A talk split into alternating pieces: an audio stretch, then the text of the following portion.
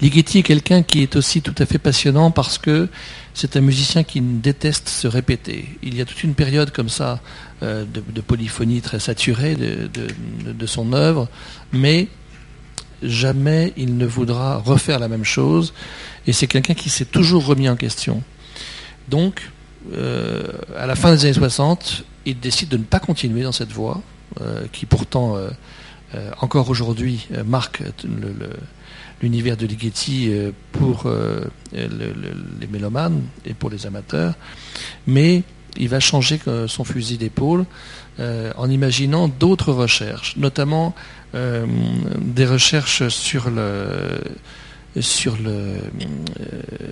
la dramaturgie et sur la polyphonie rythmique. Alors ce sont deux choses différentes, mais qui peuvent se rattacher à un même chapitre, qui d'une certaine manière euh, la façon euh, d'organiser le temps musical dans l'espace. Et pour ça, il va, euh, par exemple, faire une œuvre assez drôle pour 100 métronomes. Vous voyez ce que c'est qu'un métronome. c'est une manière de marquer le tempo pour faire travailler les musiciens. Et évidemment, on peut régler le métronome pour que son, battement soit ou rapide ou lent ou entre les deux. Mais quand vous prenez 100 métronomes, vous pouvez les régler chacun descend à une vitesse différente. Donc, quand ils vont battre, ça va donner une espèce de polyphonie rythmique de métronome. Et bien sûr, ce qui intéresse Ligeti, c'est la façon dont cette polyphonie va se transformer, puisque le métronome, il est remonté euh, de manière mécanique, mais petit à petit, il va se ralentir et s'éteindre, puisqu'il euh, n'est pas, pas électrique, il n'est pas automatisé, euh, il, n'a pas de poursuite indéfinie de, son, de sa marche. Donc vous allez entendre 100 métronomes qui sont réglés à des vitesses différentes, et petit à petit, ils vont chacun aller vers, vers leur fin, et on va avoir une polyphonie qui se délite. On écoute peut-être d'abord le tout début.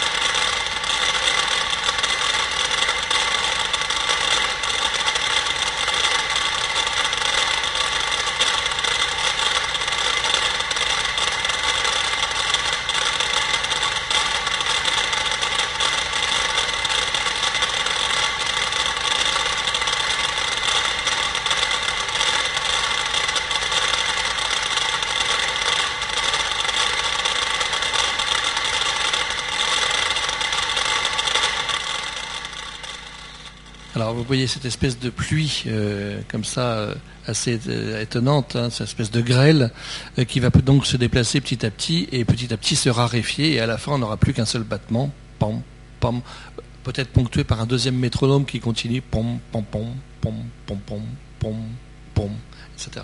Ça dure quand même 20 minutes. Mais c'est assez frappant. Hein, si vous avez l'occasion de l'entendre euh, en concert, c'est parfois donné. Euh, si vous avez l'occasion aussi, ne serait-ce que pour votre curiosité en, termes d'architecture, de visiter à Rome le Parco della Musica, qui a été construit par Renzo Piano, qui est un peu l'équivalent de la Cité de la musique de Paris, mais à Rome, dans le quartier nord de Rome vous verrez que dans, dans les espaces publics, euh, avant d'arriver dans les salles de concert de, ce Palco de la Musica de piano, il y a 100 métronomes qui ont été euh, installés et de temps en temps il y a un gardien qui vient les remonter chacun les, les 100 et qui fait marcher le, dispositif. C'est vraiment euh, c'est très très drôle en fait à voir et à observer. Est c'est assez fascinant. On peut rester facilement 20 minutes sans s'ennuyer une seconde, ce qui ce qui est un peu paradoxal.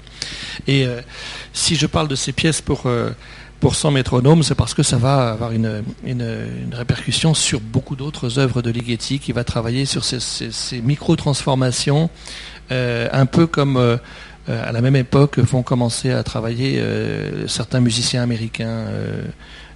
Comme Steve Reich, comme euh, Philip Glass, toute cette école de musique américaine qui va travailler sur ces déphasages, cette espèce de travail sur le, sur le rythme déphasé.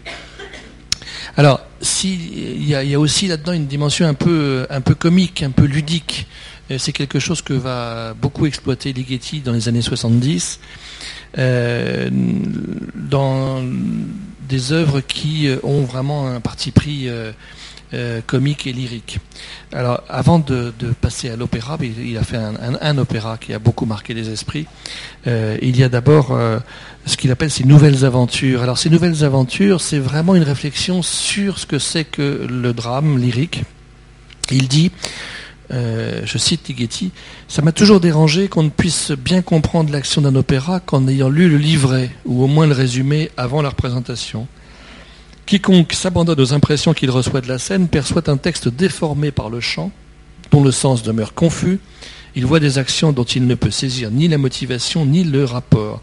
C'est pourquoi je pense que l'on doit composer des pièces musicales scéniques dans lesquelles il ne serait pas indispensable de comprendre le texte pour saisir les événements qui se produisent. Un tel texte ne devrait fixer aucune relation abstraite, mais traduire directement les émotions et les comportements, de sorte que les éléments scéniques et les actions puissent être pris pour des choses sensées, au lieu des extravagances abstraites du texte. Alors c'est ce que Ligeti va appliquer dans Aventure, où il dit il se passe ici le contraire de ce que nous éprouvons à la représentation de l'opéra, la scène et les héros ne sont évoqués que par la musique, mais ce n'est pas la musique d'un opéra qui est jouée, mais un opéra qui se joue à l'intérieur de la musique. Donc c'est la musique elle-même qui devient le personnage.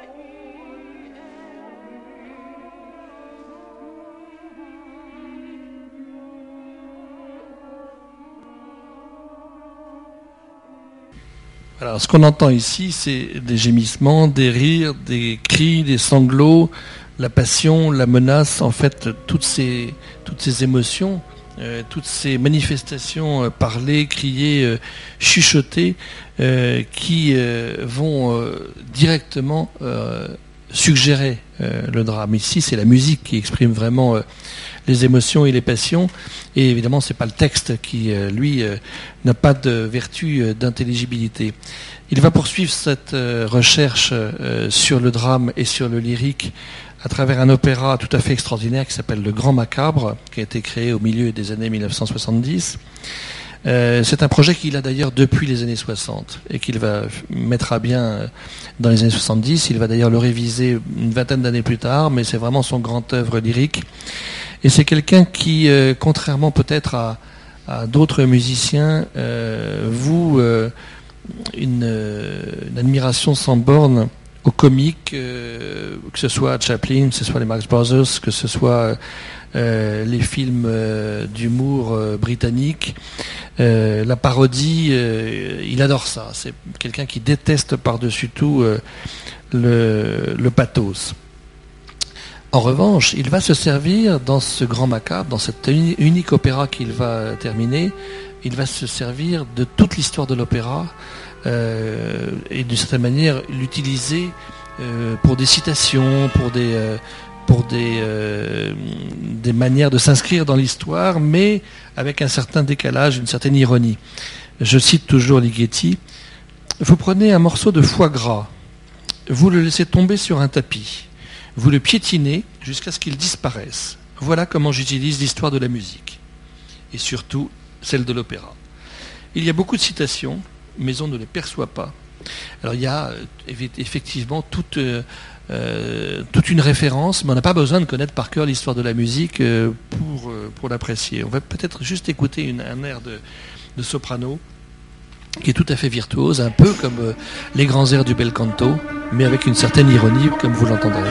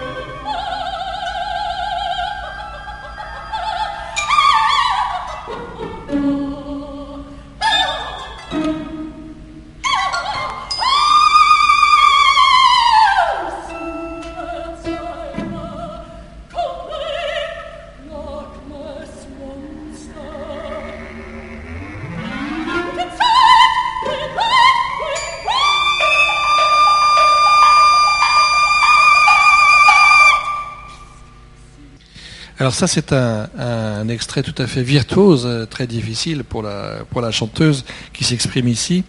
Il y a euh, à la fin de l'opéra aussi toute une, une passacaille, c'est une forme de basse obstinée, un procédé qu'on entend beaucoup dans la musique baroque euh, et qui va dominer toute la fin de l'opéra. On ne va pas l'écouter ici parce que on n'a pas vraiment le, temps. Il nous faudrait euh, largement deux heures pour explorer toute la discographie et toute l'œuvre de, de, Ligeti dans son entièreté. Il y a ensuite dans la euh, dans la musique de Ligeti une sorte de, on pourrait dire une synthèse provisoire. C'est quelqu'un qui euh, a peu regardé vers le passé, mais qui, dans certaines de ses œuvres, a récapitulé d'une certaine manière son langage. Si vous avez l'occasion euh, d'écouter ce qu'on ne fera pas ce matin, euh, son deuxième quatuor à cordes, qui est tout à fait passionnant.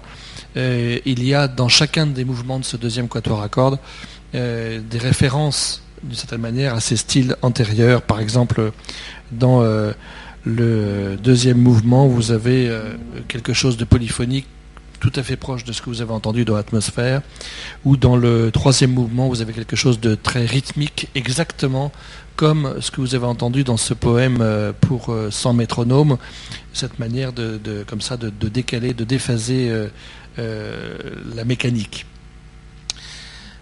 La dernière période de composition de Ligeti, qui est mort en, 2006, à partir des années 80, c'est quelqu'un qui s'est beaucoup intéressé à d'autres musiques et qui a découvert des personnages un peu obscurs de l'histoire de la musique du XXe siècle, comme le compositeur Conlon Nankaro, euh, qui euh, travaillait euh, lui aussi sur des déphasages rythmiques. Et puis il a beaucoup travaillé, il s'est beaucoup intéressé, Ligeti, aux polyphonies africaines, en particulier aux polyphonies des pygmées Aka, qui sont tout à fait virtuoses et avec un, sens rythmique qui n'est pas du tout le même que le développement de rythmique que l'on connaît dans la musique occidentale.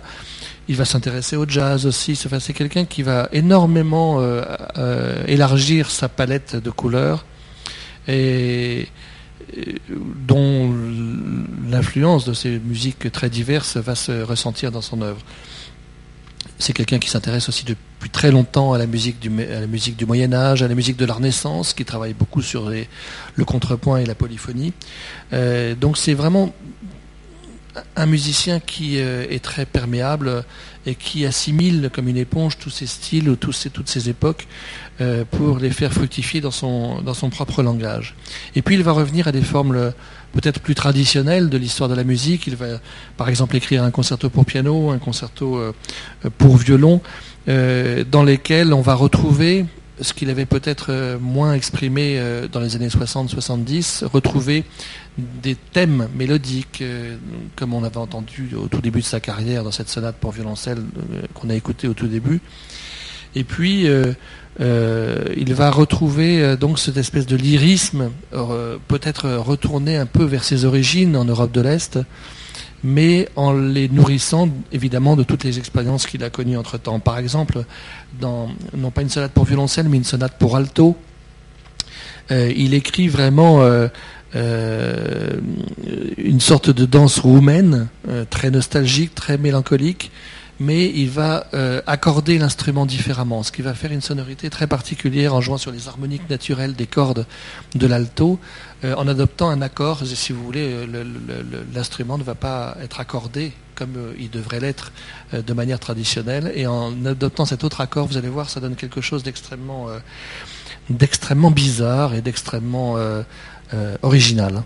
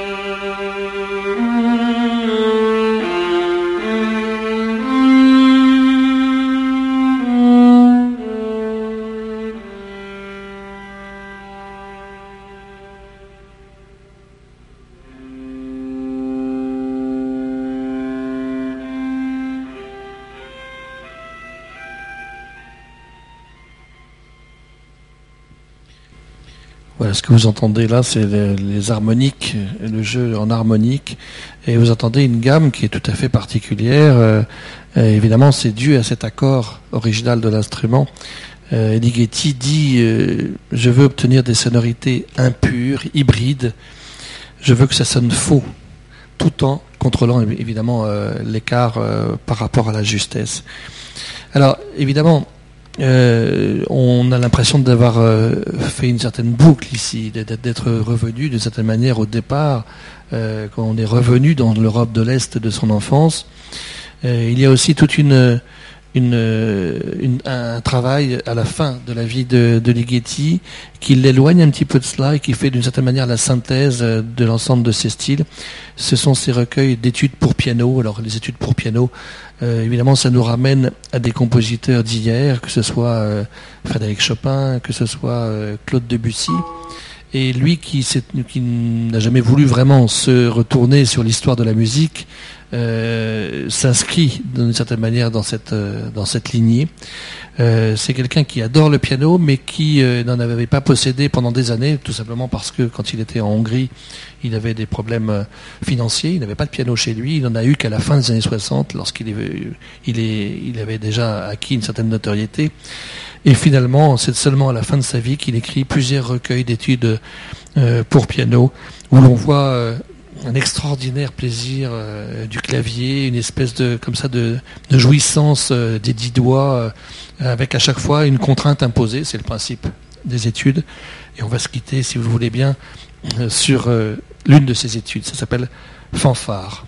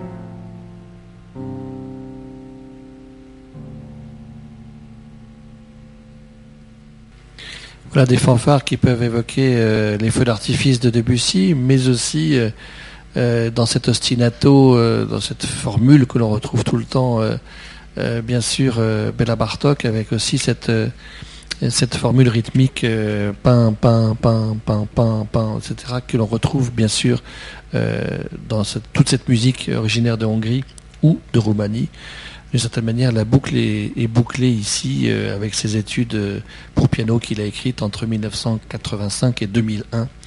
Et il nous a quittés donc en, 2006. Voilà quelques mots sur cette grande figure qui, a traversé la deuxième partie du XXe siècle, euh, Ligeti. Si vous avez euh, des questions, évidemment, ou Lucas, ou vous-même, je suis à votre disposition. Merci beaucoup Arnaud pour cette exploration passionnante. Euh, juste une question pour, conclure. Quand on a discuté ensemble de, ce dont tu allais parler, c'est arrivé assez vite finalement euh, sur Ligeti. Euh, c'est un peu là-dessus que je voudrais t'interroger, puisqu'on est dans un contexte d'étudiants qui ne sont pas musicologues. Pourquoi avoir choisi Ligeti plutôt que je, pense qu'il y a deux choses. Il y a le fait que Ligeti n'est pas une figure dogmatique.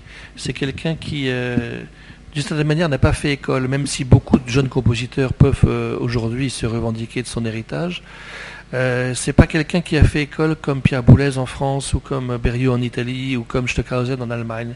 Parce que c'est quelqu'un qui a toujours, peut-être parce qu'il vient des pays de l'Est, refusé euh, les, dogmes.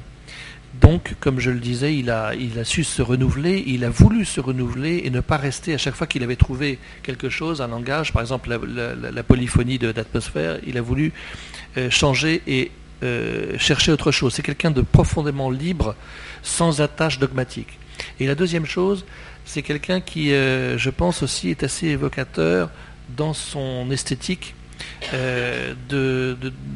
d'un monde très imagé, très pictural. C'est par hasard si souvent il, fait, il fait référence à des, peintres ou à des. si on parle de nuages pour atmosphère, si on parle de Van Gogh, si on parle de, la texture, si on parle du tissu, hein, c'est les mots même que j'ai, employés, que je pourrais employer euh, indépendamment de, l'endroit où je me trouve. C'est quelqu'un qui, je pense, euh, a, euh, un univers qui suscite, qui provoque les, visions et les arts visuels. C'est quelque chose qui, rentre beaucoup en résonance dans sa musique. Donc il me semblait intéressant à la fois d'avoir ce personnage libre, sans dogme, et en même temps qu'il puisse euh, déclencher chez vous des, réflexes ou des analogies euh, ou des, réflexions euh, dans le domaine des, arts visuels. Je crois que c'était ça les deux choses. Moi j'ai juste une question. Est-ce que, parler de la Hongrie de, des années 20, est-ce qu'il ne s'inscrit pas dans un courant de beaucoup de personnes qui utilisaient les mathématiques. En Hongrie, je pense à Vasarely, euh, je pense à la théorie des jeux. Enfin, il y a quand même beaucoup de, pensées ou de créations issues de, ce pays et de cette époque qui appliquent les mathématiques à des domaines euh, dans lesquels on ne les appliquait pas avant. Alors il y a eu euh, effectivement un peu l'équivalent de l'art cinétique en musique. Il ne s'y est pas vraiment inscrit. Euh, pour lui, il, était très intéressé par les sciences. Il voulait même faire des études scientifiques, comme je l'ai dit au début. Et puis finalement, étant juif, ça lui a été refusé. Euh, mais il se sert vraiment du calcul et, des mathématiques euh, comme d'un outil préparatoire mais pour lui, c'est pas valide en termes d'expression, en termes de, il ne va pas construire son objet en fonction de ça. Ça va être un outil comme un autre. Mais ça l'intéresse beaucoup. Il s'est toujours beaucoup intéressé aux sciences. Mais euh, contrairement à certains euh, musiciens euh, anglo-saxons, par exemple, qui se sont vraiment fixés des règles et qui ont fait l'équivalent de ce que Vasarely a pu faire, ou, de, je pense à d'autres mouvements picturaux, euh, lui ne s'est pas concentré vraiment sur une recherche euh, à ce point. Même dans l'atmosphère, même dans les œuvres les plus, euh, polyphoniques et les plus saturées, il ne se laisse pas guider par un seul modèle mathématique. Il, s'en libère toujours. Il y, a, ce refus systématiquement du modèle. Il n'est pas, pas un homme de modèle. Merci beaucoup Arnaud pour tout ça. Et parmi tout, tout ce qu'on a appris ce matin, je retiendrai en particulier la censure sur le demi-ton, qui est quand même une contribution euh, extraordinaire à l'histoire de la censure. Merci beaucoup. Euh, je sais que la semaine prochaine, nous aurons Emmanuel Laurentin euh, de Radio France, de France Culture, pour parler de, romans policiers. Oui, en fait, ce sera une réflexion sur deux figures clés du roman noir, Chandler et Hamet.